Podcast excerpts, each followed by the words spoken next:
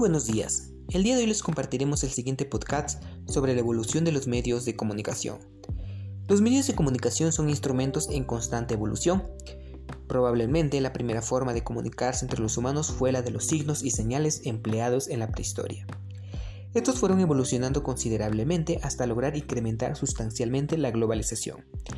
Los principales medios de comunicación en la actualidad son el periódico, los libros, el telégrafo, el teléfono, la radio, la televisión e Internet. Continuemos con la evolución de los medios de comunicación masivos. El hombre desde el inicio ha necesitado comunicarse con su entorno, pues es expresivo por naturaleza y tiene la necesidad de no sentirse aislado y tiende a desarrollarse comunicándose con los suyos. Es por esto que partiendo del concepto de comunicación más sencillo que la cita, como una actividad donde el emisor transmite a un receptor un mensaje con la intencionalidad de buscar una respuesta.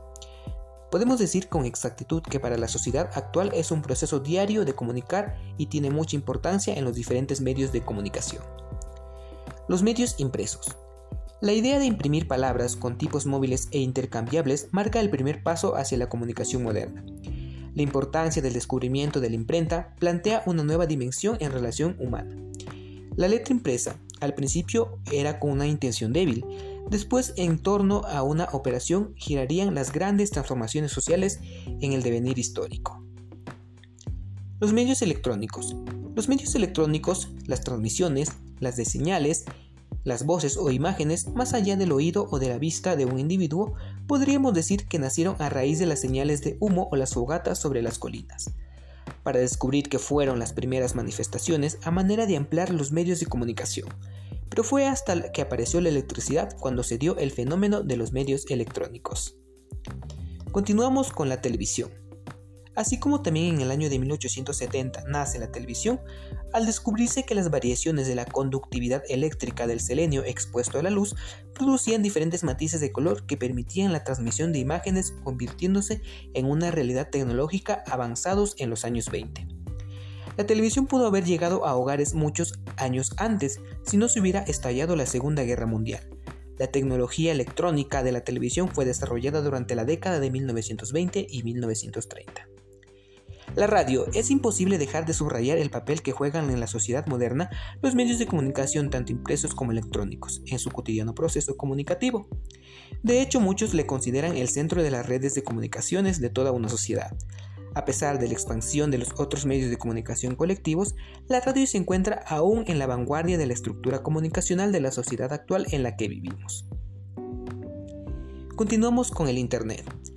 El Internet ha sido considerado como un hipermedio que encaja en lo que se conoce como la post-televisión, aunque para otros no llega siquiera a definirse como tal. Se trata de una controversia originada en dos miradas, a aquellos que le niegan la condición de medios que llega a esta la conclusión a partir de su comparación con la radio o la televisión. Y en menor medida, con la prensa, el Internet fue el primer medio masivo de la historia que permitió la horizontalización de las comunicaciones una simetría casi perfecta entre producción y recepción, alterando en forma indeleble la ecología de los medios. Nacida de una combinación de necesidades militares y experimentales a fines de década de los 60. Por último, tenemos que el Internet es un medio de comunicación complejo y diferente a sus antecesores. Tiene la particularidad y capacidad de combinar dos funciones básicas, ser un canal de distribución para los medios tradicionales y proporcionar un espacio de expresión para los emisores emergentes de diversa índole. Hasta aquí el podcast del día de hoy, espero que les haya gustado. Muchas gracias.